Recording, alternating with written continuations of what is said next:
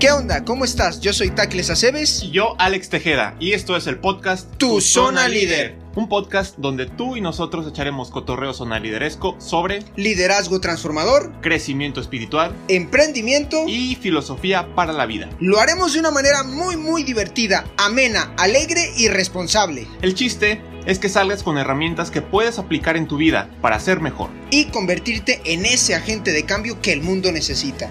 Recuerda que hoy es el día para encontrar tu zona líder. Y hacerla crecer.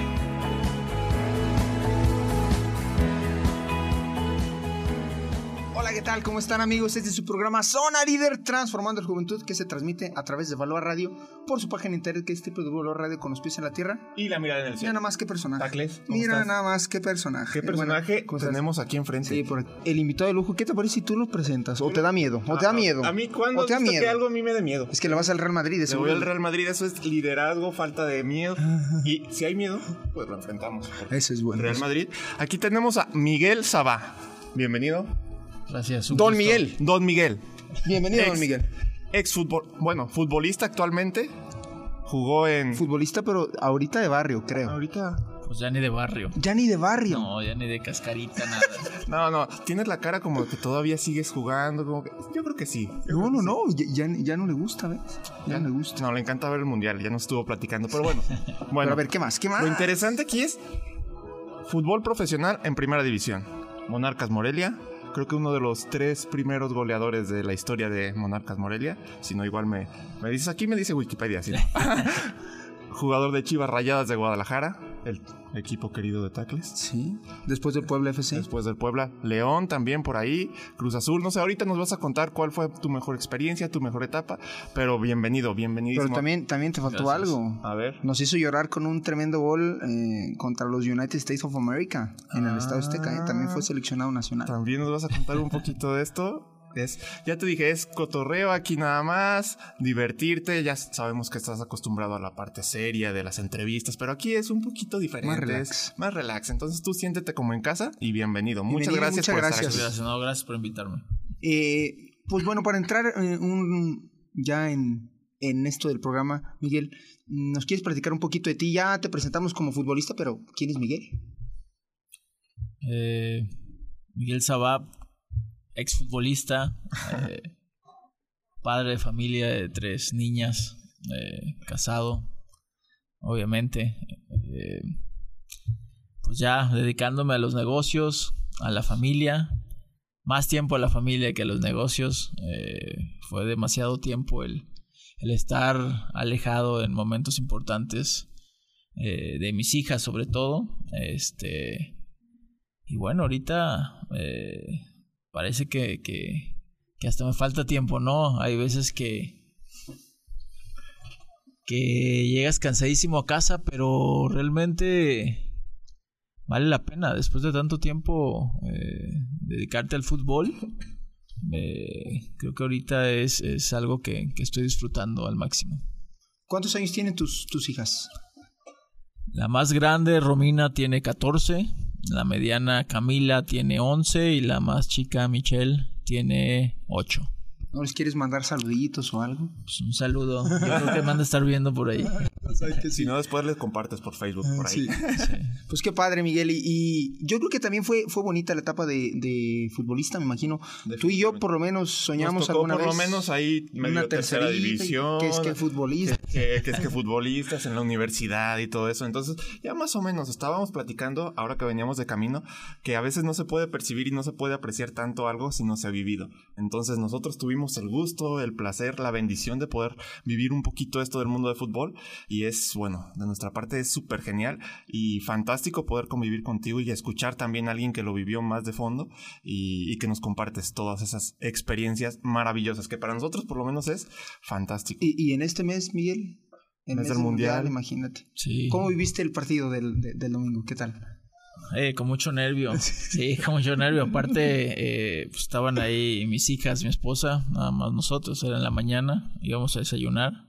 Este, pues imagínate, entre mujeres, el griterío y pues más nervioso aún, pero, pero creo que después de, de, de, de ver eh, la entrega y, y cómo jugaron lo- los muchachos, eh, pues te da esa tranquilidad. Obviamente Alemania es un equipo muy poderoso que en cualquier minuto te puede hacer el gol del empate. Tan es así que hasta el último minuto sufrió la selección, pero pues, es parte de, es parte del fútbol, pero lo vivimos la verdad que muy, muy intensamente. Eh, nos encanta el fútbol y, más cuando juega la selección. Sí, yo creo que nada me emociona más que, que eso, ¿no? Es genial. Bueno, y fíjate que, mm, digo, el, tema que vamos a ver ahorita o tocar en este, en este programa es la conversión. Eh, ¿Por qué la conversión? Ya nos explicarás un poquito más a detalle, pero mm, en el Apocalipsis, fíjate lo que dice en Apocalipsis, que la verdad a mí se me hace muy chido, y dice que Jesús toca la puerta. Fíjate que yo voy a estar tocando a la puerta, y si alguno oye mi voz y me abre la puerta, yo viviré con él y él vivirá conmigo. Jesús siempre va a estar, tóquele y tóquele y tóquele y tóquele. Nosotros vamos a tener que decir sí o no. Vamos a tener que responder de alguna manera. Pero cuando, cuando decimos que sí, nuestra vida comienza a cambiar de una manera muy bonita, de una manera muy chida, de una manera increíble. Y hay muchos, a, lo largo de la historia, hay muchos que, muchos famosos que, científicos, futbolistas, cantantes, eh, lo que tú gustes si quieras, que dicen que Dios no existe, eh, o que Dios es una imagen, o que Dios es un amigo imaginario. Y quiero tocar um, un, tema muy particular, un científico que se llamaba Francis Collins, que él es el en, el 2001 hizo todo esto del ADN humano, Miguel, lo logró descifrar con un grupo de, de, científicos y él decía, bueno, era ateo, médico, químico, biólogo, científico y cosas más, ¿no? Él decía que no existía Dios. Le hacía todo. Eh, eh, todo. Pero él decía, yo creo que el ateísmo es la más irracional de las opciones. La ciencia, cosa que yo hago, tiene su campo de acción para la explicación de la naturaleza, pero es incapaz de decirnos por qué existe el universo, por qué existe la vida, por qué uno se muere y qué pasa más allá. Entonces, lo que decía Francis es que nosotros como seres humanos necesitamos algo más que, que, esto, algo más que, que la fama, algo más que, que el dinero. Que a ver, que claro que es bonita, que bien utilizada, claro que es bonita. Pero también poco a poco a poco te puede perder el piso, ¿no? Te puede llegar a perder el piso. Si es, si es peligrosito, ¿no? Sí, sí, es, es muy complicado. Aquí tenemos de primera mano a alguien que nos puede platicar eh, todo, todo el ejemplo desde el inicio. Igual, si nos puedes contar un poquito de cómo empezaste y cómo fue esa transformación hacia el mundo de la fama, qué percibiste. Eh, eso es muy importante para nosotros. La parte también personal y la parte de complicaciones de la fama sobre todo. Complicaciones y cómo se puede llegar a perder el piso. Si nos puedes contar algo por ahí. Sí, eh, realmente no te das cuenta. Eh, no te das cuenta, eso es, eso es lo peor. Eh, convives, convives con gente que te hace pensar o te hace ver que, que por más mal que esté hecho, todo está bien. Entonces, desgraciadamente, es más la gente que busca eh, la fama del de, futbolista que la amistad. Eh, lo hemos visto, digo, en todos lados. Eh, realmente, más ahorita con los jóvenes. Ahorita, eh, antes era... Siempre ha sido complicado. Sí. Eh, pero los jóvenes son los que más, más se dejan llevar por este, por este tipo de situaciones. y, y la mayoría de los futbolistas vienen de fuera, o sea, la ciudad que sea casi no son no son de la misma ciudad, originarios de la ciudad, entonces pues no tienen ni a los papás, ni a los hermanos, ni a nadie, o sea, están solos y con la gente que se vayan encontrando en el camino. Y sí es, es demasiado complicado, no te das cuenta, o sea, yo te lo puedo decir ya grande, no te das cuenta, a lo mejor el estar lejos de, de, mis papás cuando yo tenía 15 años que me tuve que ir a Guadalajara, pues obviamente pierdes eh, ese concepto familiar que realmente parece que uno no lo necesita, pero es algo que realmente tiene que estar, o sea, es la base. Es la base, es la base para, para una carrera como esta que, que existe todo tipo de cosas, eh, eh, realmente pues, es muy complicado. Eh, Sí. no te das cuenta, o sea, pierdes la noción de todo tipo de cosas. Todo lo malo, a lo mejor te sientes con ese poder de decir, no me pasa nada por esto, por lo otro, yo puedo. Y después de eso, eh, realmente tocas fondo. Eh, digo, hay, en mi caso, llegas a tocar fondo en- de tal manera en que en que después de haber de haberme retirado Ajá. este dices pues no quiero seguir eh, haciendo de mi vida lo que era Ajá. Eh, quiero soy padre soy esposo soy hijo soy hermano y, y aparte soy pues, una gente que, que que a lo mejor después de retirado pues todavía la gente lo sigue viendo como Como una imagen. como una imagen Un ejemplo exactamente al- un ejemplo Por eso estás aquí. por eso estoy aquí y Porque realmente eres un ejemplo, de verdad. este así fue como como dijiste que que Dios toca la puerta pero si uno no le abre eh, no pasa nada. O sea uno sigue sí. eh, viviendo su vida sin ninguna importancia. Eh, y realmente yo quise tener ese cambio y creo que me llegó en un momento en donde justamente yo estuve buscando eso. Entonces como que se dio todo, se dio todo en el que yo de repente me puse a pensar, dije, yo quiero esto, yo quiero lo otro, yo quiero esto, quiero lo otro. Ajá. Y llegó justo en el momento, justo en el momento cuando yo empecé a darme cuenta que, que, que quería dejar todo mi pasado, se puede decir malo, lo que sea, eh, para, pues para ser un hombre de bien y sobre todo para estar cerca de Dios. Y y fíjate que muchos jóvenes, ahorita que comentas eso, Miguel, Alex, muchos jóvenes creemos, cuando estamos más chicos sobre todo, y que queremos ser futbolistas, porque aunque este programa se llama Zona Líder, hablamos un montón de fútbol porque da para, da para unas enseñanzas increíbles. Muchos queremos la fama, muchos queremos ser futbolistas por el dinero, muchos queremos ser futbolistas por las mujeres, muchos queremos ser futbolistas por los viajes, muchos queremos ser futbolistas porque vas a entrar aquí, porque tienes acceso a esto, tienes acceso al otro, y no tienes límites porque tienes 18 años, 20 años, Y es lo que buscas. y, y tienes un sueldo de tantos miles de pesos, y entonces ayudas a tu papá, ayudas a tu mamá, no sé, yo creo que sí fue tu caso, y aún así te sobra un tremendo dineral. Entonces, si no, lo, lo que decías Miguel a mí, digo, me dan ganas hasta de llorar porque yo tuve la bendición de que mis papás estuvieron todo el tiempo ahí. Todo el tiempo ahí estuvieron al pendiente de mí. La familia tiene que estar sí o sí. Si no está la familia, empieza a perder el piso y no te das cuenta cuándo.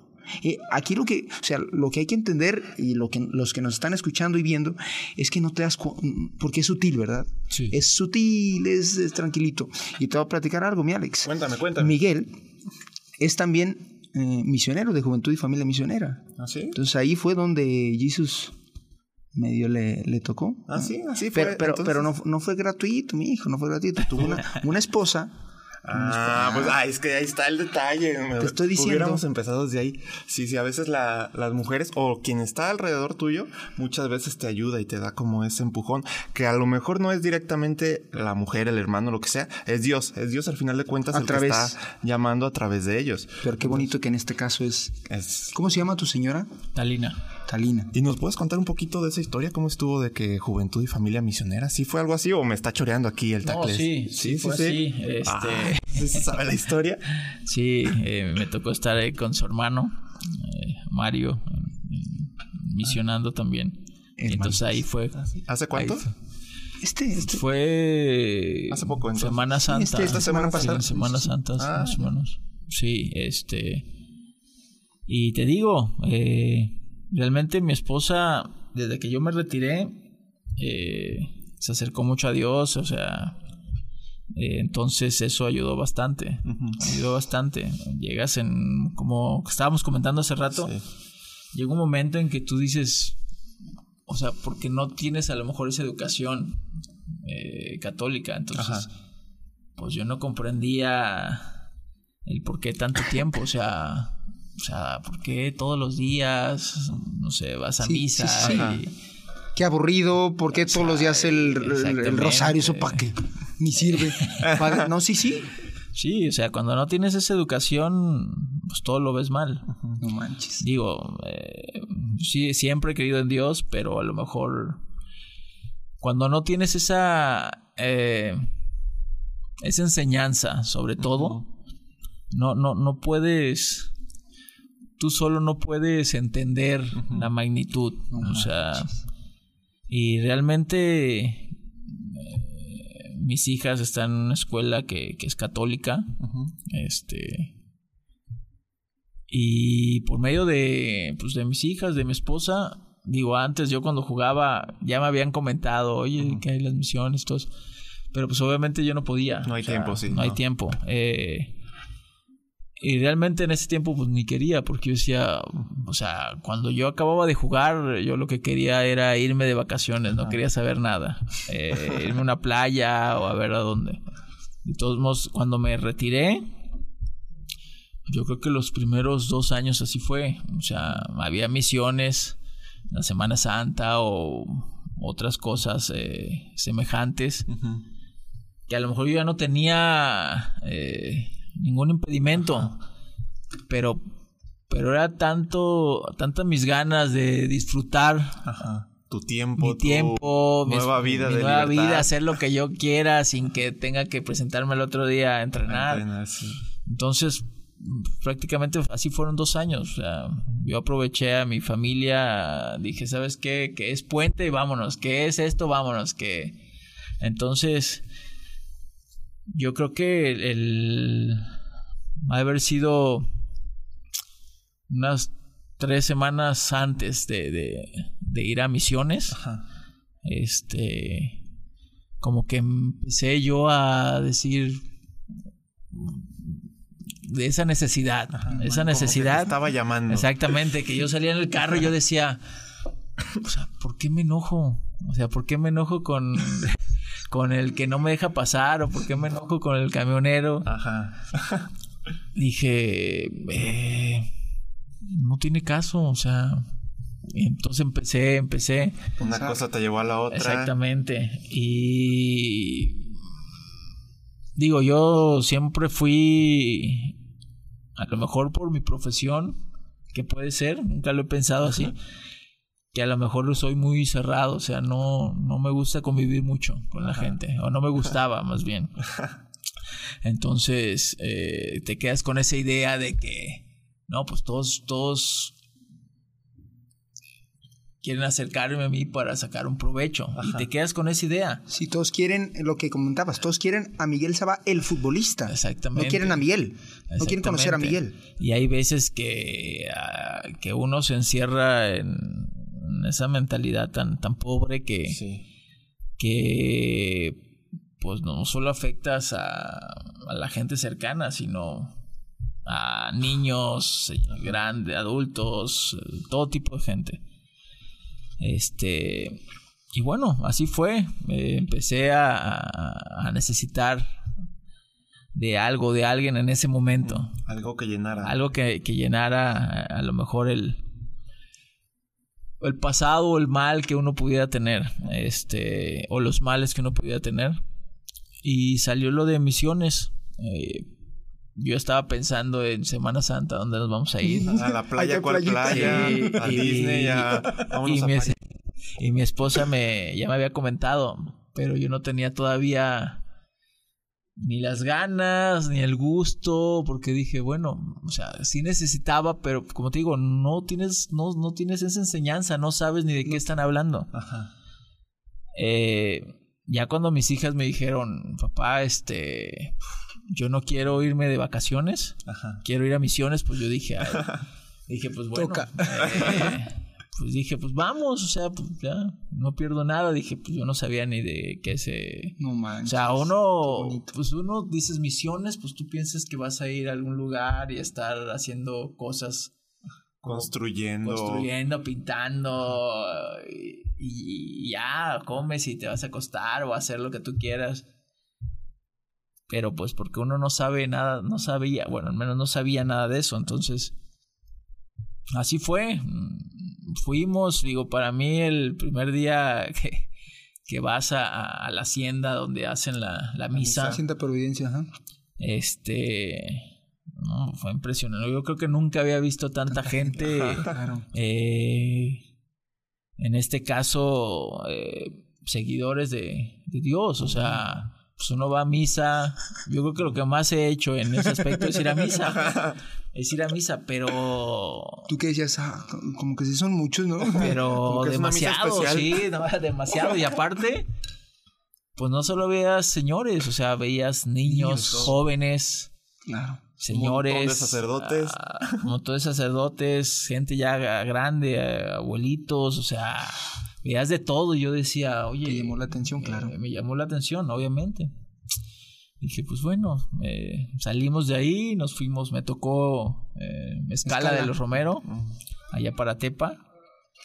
Y, y la verdad, este fue increíble, o sea, fue una, una vivencia que no, no, o sea, no te lo puedo contar, Sí, en- no se puede te contar. lo puedo contar con palabras. Tratas de eh, decirlo y no se puede. Es algo Invita que, a todos a que vayan de es algo que, es algo que realmente Te cambia la vida. te cambia la vida, exactamente. literal, te sí. cambia la vida. Eh, cuando vas con esas ganas de querer aprender, sobre todo porque pues yo estaba muy alejado, de querer aprender, de escuchar y ver y ver a la gente que en ese momento eh, era pues nuestra familia, este eh, pues es algo impresionante. Eh, realmente cómo, cómo dices, ¿cómo es posible que yo me alejé de todo esto durante prácticamente toda mi vida? Estuve desaprovechando. y- Exactamente, exactamente. Es- y, y fue algo que, que, que me ayudó en lo personal y aparte en lo familiar. O sea, Fíjate, ahorita que está platicando esto Miguel, hay unos pasos para la conversión, Alex, Miguel. Y los, los puse como en el ambiente futbolístico. El primero es, ¿seré un buen jugador? Tú, manejando, te preguntaste, ¿por qué me enojo con el que se me mete? ¿Por qué me enojo? Fue como un primer Ahí, paso. está, ahí, estaba, ahí estaba el Jesus, mira, estaba Ajá. dándole duro al corazón de Miguel, pero dándole duro. Es una cosa mala que al final de cuentas te lleva a pensar algo diferente. Sí, sí, y, pero Miguel, me imagino que traías cargando tanta cosa eh, Sí, por la vida. Traías cargando. O sea, el, eso de, del chofer es lo menos. Traías cargando cosas que, que X. Pero tú te. O sea, sí tocó Dios, pero tú te preguntaste: ¿ser un buen jugador de la vida? Yo sé, yo ser un buen jugador. ¿Por qué me pasa esto y esto y esto? Y tú te tuviste que hacer esa pregunta y tú tuviste que responder. Tú te diste cuenta que algo te faltaba. Entonces, ya el segundo paso es: hay que hacerle caso al preparador físico. O sea, hay que hacerle caso al preparador. No estoy bien físicamente, no estoy bien. en no el puedo rendir si no, puedo- estoy bien. Papi, no puedo rendir. No, no puedo estar al 100 con la familia no puedo estar al 100 con quien conviva, no puedo estar al 100 en los business, no puedo estar, o sea, no puedo disfrutar. Llegó un momento que, que me lo compartió Mario, porque Mario, mm, que le mandamos un saludo al Marimbas, nos platicó a toda la familia tu testimonio, que ya habrá tiempo pa- para, para cotorrear más, más largamente, más... Pero sí, sí decía que llegó un momento donde tú ya no quieres saber nada del fútbol, pero un poquito ya como con roña. O sea, un ruido de... "Ay".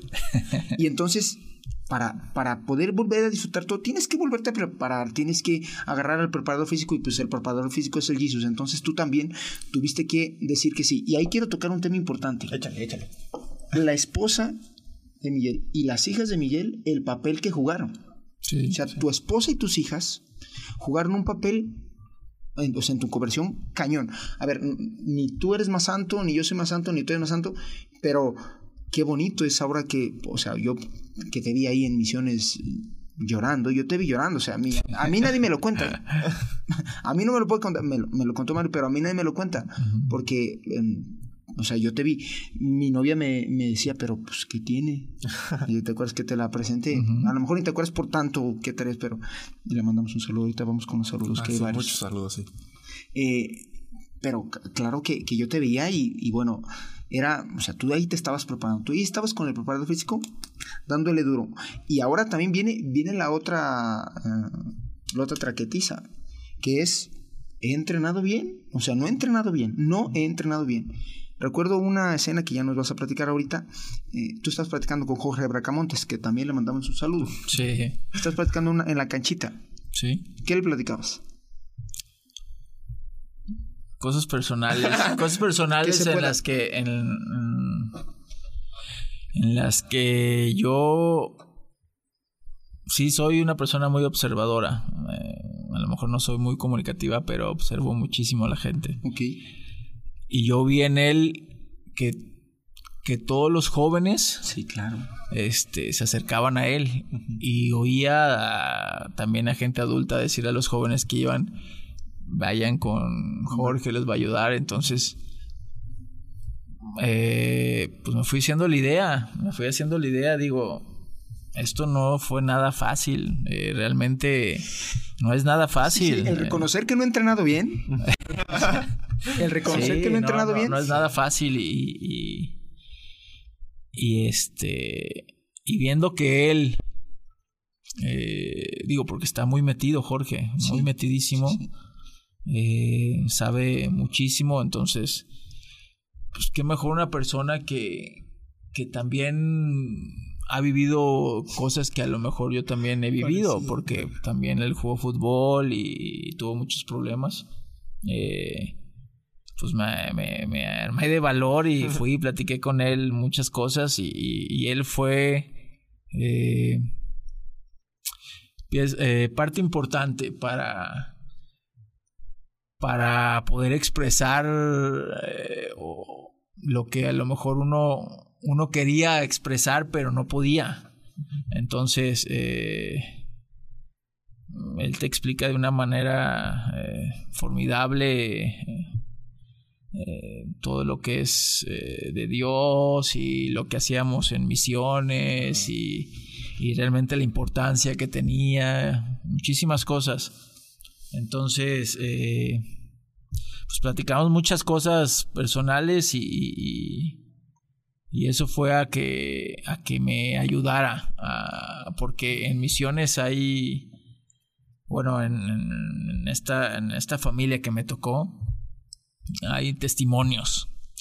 Entonces, eh, cada familia pasa a dar sus testimonios y, y nos tocó a nosotros, entonces ese era, era difícil, era difícil y, y bueno, eh, Jorge eh, me ayudó bastante. Y después de, del testimonio eh, uno pues uno se siente liberado se siente liberado y realmente te, te quitas muchísimos pesos de encima y no solo por el testimonio sino porque pues uno aprende, aprende muchas cosas eh, de todo lo, todas las vivencias que vas teniendo día a día en lo que son las misiones.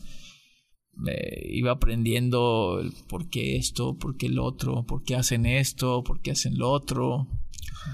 Porque pues realmente yo iba prácticamente en ceros. Eh, y, y el, el el ir en. Y, se prestaron muchas cosas. Digo, a lo mejor me estoy extendiendo. No, no, no, no dale, se, prestaron muchas cosas porque mis hijas eh, pues también nunca habían ido y ya se, apuntaron para el Santísimo, que le toca una hora a cada persona. claro.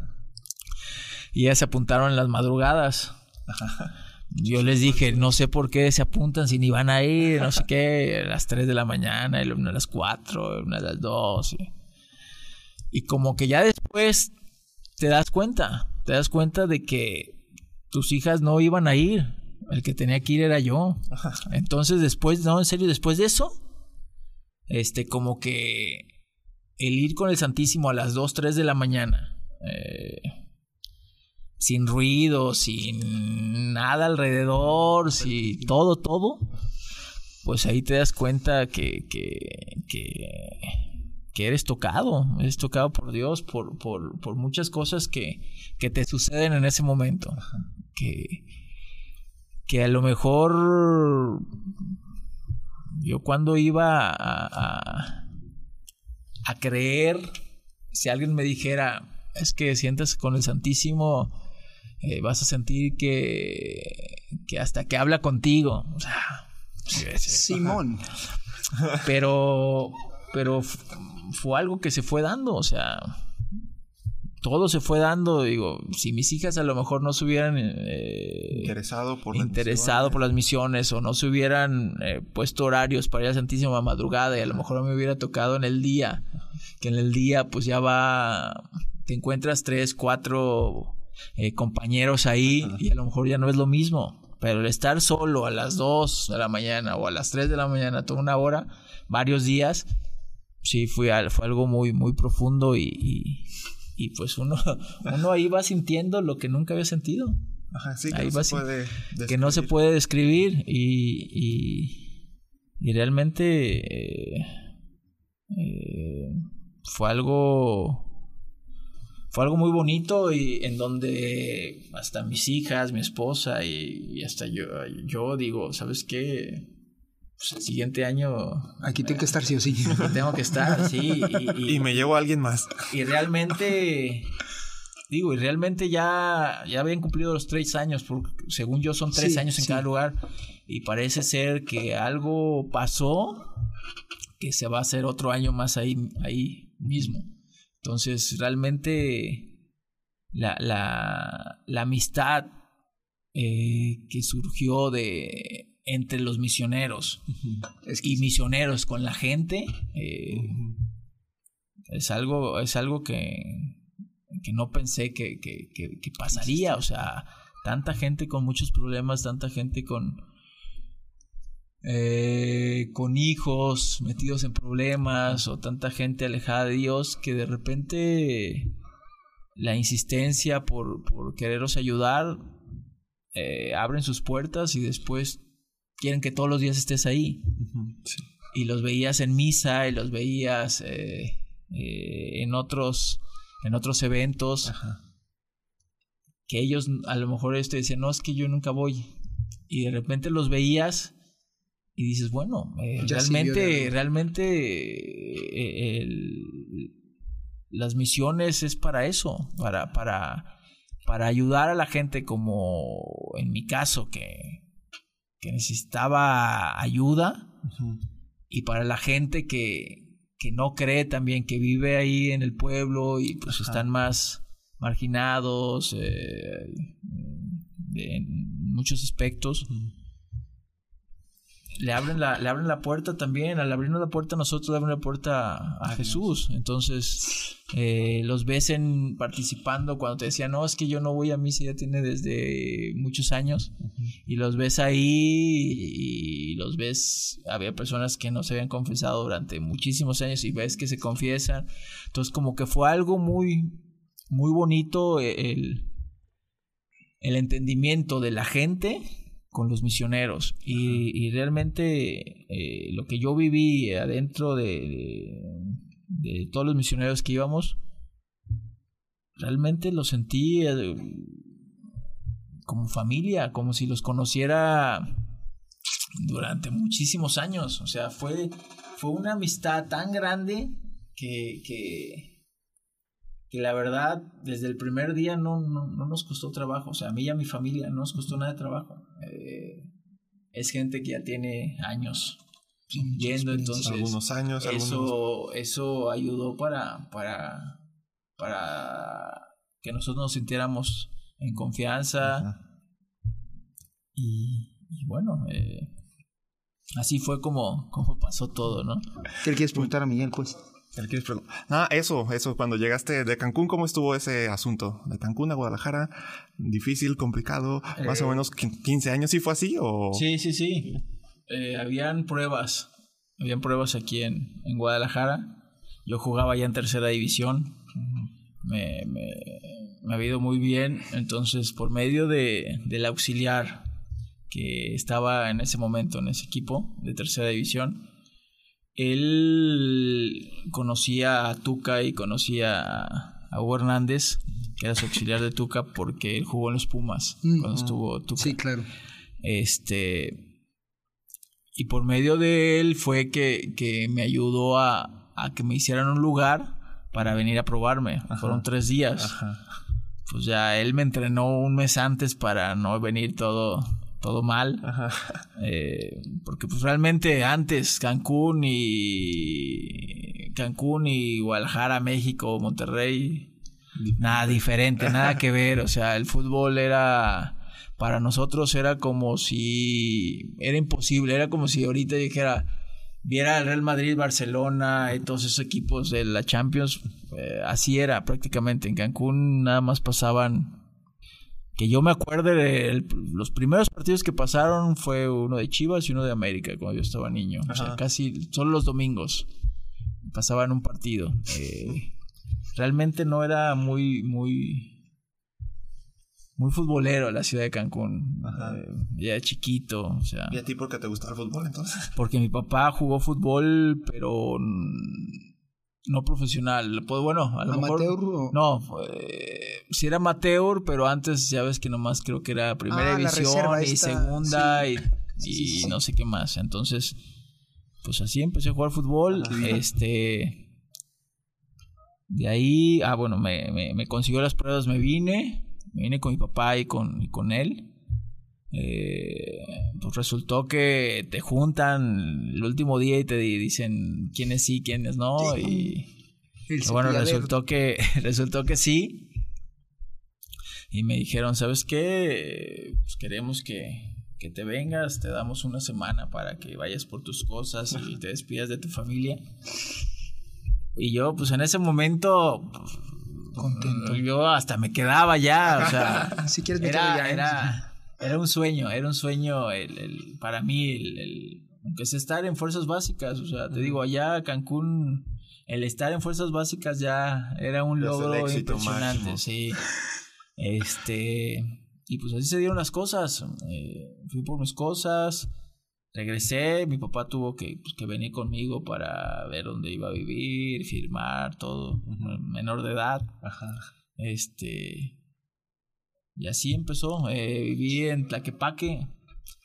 La casa de clubes que antes era la promotora. Cuando yo, Sí. yo llegué a Chivas era la tenía la promotora. promotora. Exactamente. Era la promotora y, y vivíamos en unos departamentos, que era la casa de club allá en Tlaquepaque. Y pues nos teníamos que trasladar hasta Verde Valle para, para entrenar temprano. Entonces, sí fue muy complicado todo ese proceso porque Cancún era chiquito.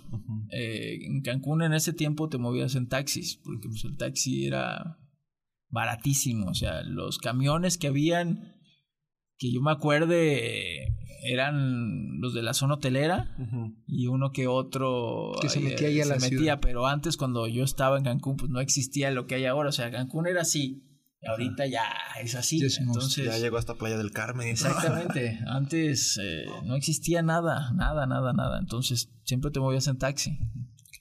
Y el llegar a Guadalajara, pues imagínate, Monstruazo. un monstruo, o sea, eh, gracias a mis compañeros que tuve en la casa club, porque me iba con ellos al entrenamiento, pues me enseñaron cómo moverme, o sea, en camión, tenías que levantar tempranísimo para desayunar y prácticamente corretear a los camiones, que, que yo, para mí yo decía... ¿Qué es esto? ¿Qué es esto? Realmente, La gente colgada, corriendo atrás del camión y todo. Y yo decía, no o sea, O sea, difícil, difícil. difícil, difícil. Me tocó irme también colgando, me tocó este regañadas porque pues habían camiones que ya venían tan llenos que no se paraban.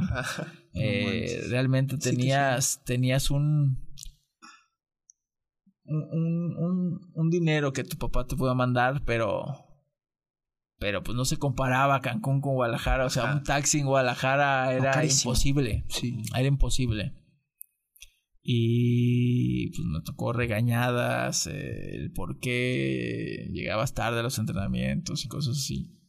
Pero era por lo mismo, porque realmente el, el acostumbrarte a, ese estilo de vida, eh, sí, sí fue, sí fue complicado. Sobre todo por, por, los horarios, la lejanía de donde entrenábamos y, y, los camiones que pues todos sabemos que, que bueno, al menos en eh, esas rutas que me tocaban a mí, sí son complicadas. Tenía que entrar al centro y había fila para subirte, entonces Era, era, era muy difícil. Fue, fue, más bien fue muy difícil, pero a la vez creo que, que, uno valora más. Eh, cuando empieza a ir bien y bien y bien, realmente eh, es algo que, digo, en mi caso, es algo que difícilmente perdí. ver el esfuerzo de mis papás por, por tratar de mandar lo que podían de dinero y pues nada más te alcanzaba, así que para los camiones, eh, pues lo valoras y realmente cuando llegué a Primera División lo, lo lo que más quería yo era, era durar mucho tiempo en primera división por, por el agradecimiento a mis padres, más que nada. A lo mejor en ese momento ya no era tanto el lo personal, ya era decir, mis papás hicieron muchísimo esfuerzo durante muchos años y pues creo que lo menos que puedo hacer es llegar. Es mantenerme en primera división. Entonces, eh, pues así empezó. y te, y, te, mantuviste y luego llegaste ya hasta la selección. Que hay que invitarlo otra vez para que nos platique cosas solo de fútbol, porque ya nos quedan tres minutos. no manches. Está bien aburrido esto. Sí, sí, sí, estaba buenísimo y sí, todo lo de fútbol nos falta ahorita platicar del mundial. Platicar. Es que el mundial ahorita está. ¿Cómo lo ves? ¿Quién es tu favorito ahorita? Sí, que, que, ese sea tu, tu, tu comentario. Mi favorito. Después de Fíjate que he visto todos los partidos, ¿eh? todos, como yo. todos. Yo creo que nunca había visto tantos partidos eh, en pocos días. Ya... Entonces ya tienes un análisis más profundo. Sí, la verdad que sí. Eh, digo, hay equipos que por ser el primer partido a lo mejor no encontraron su, su nivel. Vamos a darle el beneficio de la duda. Alemania, por ejemplo. Alemania, Colombia. Sin duda. Alemania, sin duda, es uno de los candidatos. Este, España también, eh, creo que son, esas dos son para mí las que más oportunidades van a tener. Brasil, Brasil por la historia, pero digo, ya, ya yo que he visto el, los partidos, realmente Brasil ha carecido de centros delanteros después de, de Ronaldo. Y se le ha complicado bastante en los dos mundiales, el pasado y este. Y difícilmente si no tienes un jugador ahí, digo, Neymar sí, pero si no tienes un jugador ahí peligroso y que sea goleador y todo, digo, en personal difícilmente Brasil puede llegar a ser finalista. Un, goleador como el hombre sin miedo, el perro Bermúdez, ¿eh? el hombre sin miedo, ¿qué le puso? Sí, sí. Pero bueno, Brasil no se descarta por la historia y los jugadores que tiene. Cristiano Ronaldo, ¿cómo lo ves? Con Portugal. Esa pregunta es trampa. Tenía que ser, tenía que ser esa pregunta. Eh, pues por algo es el, mejor del mundo. No, te digo, ya empezamos. Digo, el, el, No, sí se manchó. El ser un jugador que te gane un partido o te empate un partido. no, hasta luego. Eh, ya es otra cosa. Y, sobre todo en una selección que a lo mejor pues no tiene el peso de, de como Alemania, Brasil, España y hacer lo que hizo, eh, realmente, pues ya no es cualquier jugador. o sea, a lo mejor a muchos no les gusta o a muchos no nos gusta por porque él siempre busca el protagonismo.